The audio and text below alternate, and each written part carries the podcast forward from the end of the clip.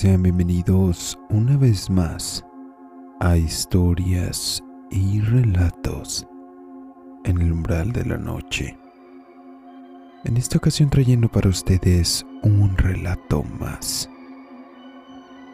Sabemos que en el mundo paranormal existen diversos tipos de entidades. Algunas dejaron este mundo con hechos violentos por lo que cuando regresan suelen transmitir esa energía negativa. Así como también existen otros que simplemente no tuvieron malicia y a veces regresan por ayuda o a juguetear. Vamos a escuchar el relato y averigüemos qué tipo de entidad visitaba a esta familia. Pónganse los auriculares, suban el volumen y apaguen la luz, porque están a punto de escuchar historias y relatos en el umbral de la noche. Comenzamos.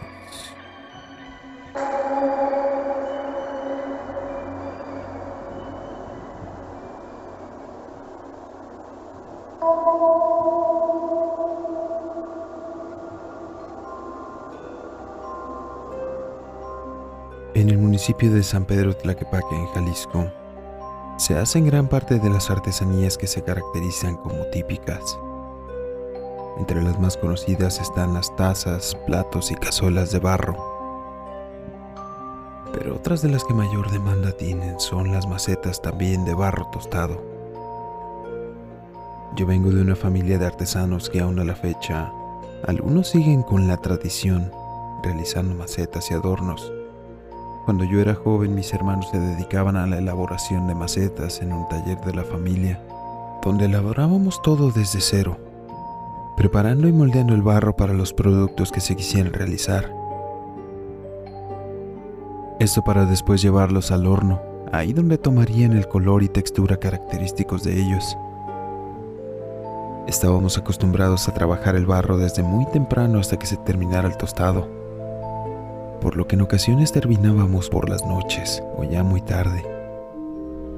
Previamente al llevarnos al horno, había ocasiones en que raramente algunas de las macetas que dejábamos reposando tenían un calcetín pegado al borde. Un calcetín. Al principio pensábamos que era algún tipo de broma que quería hacer alguno de mis hermanos o sobrinos que también ayudaban en el taller pero al consultarlo con ellos comentaban que no tenían idea de lo que les estaba hablando. Al momento que decidí corroborarlo, reaccionaban con verdadera sorpresa al ver que las macetas tenían algún calcetín pegado por un lado. Continuamos trabajando en el taller y las cosas se ponían un poco más intensas en cuanto a los calcetines conforme pasaba el tiempo. A veces estábamos trabajando en el área de moldeado y se escuchaba cómo se rompían macetas en el área del horno. La primera vez que me pasó aquello sí me causó bastante coraje, pues se me vino a la mente que habían estado jugando con las macetas o no las habían acomodado correctamente y por eso se habían quebrado. Me dirigí al área del horno para tratar de corroborar qué estaba pasando ahí. Llegué reclamándole a mis sobrinos o hermanos cualquiera que estuviera ahí. Al llegar me llevé una sorpresa. Las macetas estaban completamente intactas, acomodadas de una manera que no pudieran caerse y romperse por sí solas. Lo único que había en una de ellas era un calcetín. Otra vez ese famoso calcetín. Por más que lo quitábamos de las macetas y lo poníamos en lugares donde no lo volvíamos a sacar, seguía apareciendo en ellas. Un día me había quedado yo solo en el taller terminando unas macetas, cuando me dieron ganas de ir al baño. Para llegar ahí tenía que cruzar todo el taller hasta el área del horno.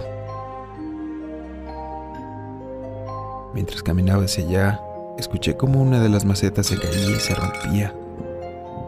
Apresuré el paso y noté que una de las macetas estaba caída. Por suerte no se había roto, Pensé que tal vez mi mente había exagerado el sonido que escuchó. La levanté para ponerla en su lugar. Cuando estaba terminando de acomodarla sentí un golpe en mi brazo. No fue un golpe fuerte.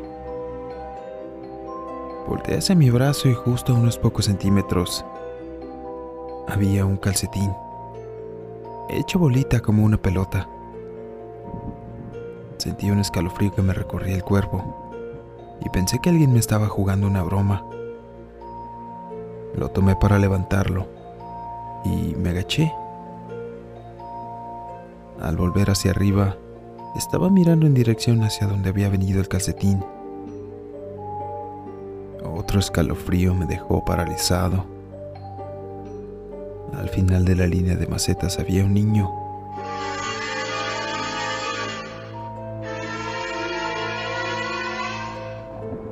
Estaba parado allí. Parecía tener unos nueve o diez años de edad y estaba viéndome directamente. Al verme soltó una ligera risilla en tono burlón. Yo estaba paralizado. No sabía qué pensar ni qué intenciones tenía aquel niño. De repente se dio la vuelta y comenzó a correr hacia el horno. Mi reacción fue decirle al niño que tuviera cuidado, porque el horno normalmente estaba muy caliente. No terminé siquiera de decir cuidado cuando el niño atravesó el horno cual ola de vapor. Sentí que el alma se me iba del cuerpo. Me di la vuelta y salí corriendo de ahí. Al día siguiente no quería regresar solo al taller, así que me esperé a que llegaran mi hermano y mi sobrino. Les platiqué lo que me había pasado y dijeron que a ellos también les había tocado percibir que alguien más estaba algunas veces, cuando aparentemente ellos estaban solos. Pasaron los días y ahora no solo nos tocaba ver el calcetín en algunas de las macetas, Ahora también nos tocaba ver en algunas de las pilas de arena roja que teníamos para el barro pequeñas manos marcadas y que algunos de los productos que dejamos reposando a veces estaban espolvoreados con esta arena. Notamos que lo que este ente en forma de niño quería era solamente jugar aparentemente, pues no nos tocó nunca que nos hiciera algo violento fuera de las travesuras de poner el calcetín en las macetas, espolvorearlas con tierra o tumbarlas, pero no quebrarlas. Mi hermano y sobrino en ocasiones también comentaban una historia similar a la que a mí me había pasado la primera vez. Decían que el niño les arrojaba un calcetín hecho bolita. Se reía en tono burlón y cuando ellos lo juntaban, el niño corría en dirección al horno. Ahí es donde desaparecía esfumándose en la pared, justo como yo lo había visto.